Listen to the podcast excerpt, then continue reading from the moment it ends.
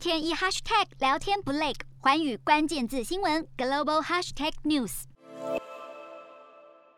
中国国家主席习近平与俄罗斯总统普京进行视讯会议。这是继今年六月下旬两人今年第二次会晤，背后原因与近日美国邀集民主国家对抗独裁的中国与俄罗斯，以及近期欧美国家联手抵制北京冬奥、谴责俄罗斯对乌克兰的军事恫吓有关。两国元首事隔半年再度见面，外界认为这是相互取暖讨拍，也试图展现两国结盟气势。有趣的是，两次习普会都有巧妙的相似之处。首先，都是以视讯方式进行。这主要是考量习近平足不出国的政治顾虑，整整两年都待在国内，没有任何出访行程，恐怕得等到明年十月确立延任二十大之后，习近平才可能出访。在此之前，习近平的小心翼翼，未来一年的执政重点是内政先于外交。其次，在两次会晤前，普丁先和美国总统拜登见面。纵然美俄关系刀光剑影，两国之间也有难解的冲突与矛盾，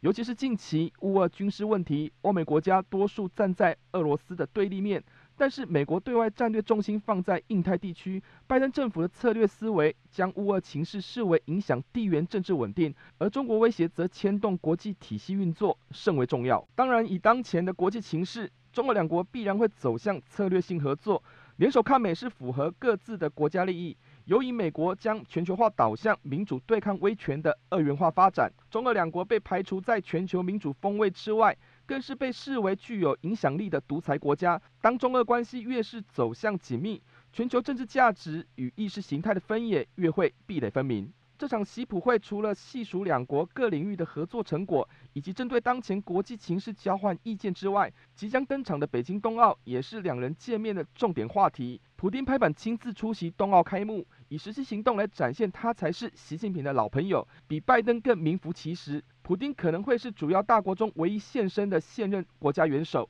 诚意十足，可说是患难见真情。值得留意的是，明年是习近平权力走向极大化的关键年。重心势必会放在维稳国内政治，因此必须降低外部风险。尤其美中持续对峙的形势下，中俄合作关系的稳定就显得非常重要。可以想象的是，中国必须隐忍自己的野心，特别是俄罗斯后花园的中亚及中东欧地区，普丁也不会在眼皮底下放任中国欺门踏户。国家利益优先仍是国际政治现实不变的法则。习普二度会晤也反映出中俄两国各自针对国际现实的判断与考量，无论是为了取暖讨拍。或是着眼于国际权力结构的合纵连横，中俄两国有限理性的外交决策，还是会以短期可立竿见影的项目为首要之务，例如经贸开放、基建投资、北京冬奥等。换言之，未来两国关系的发展恐怕还是短多长空。习普会后并不会改变国际情势，中国难以单靠俄罗斯的相挺就能抑制美国的围堵效果。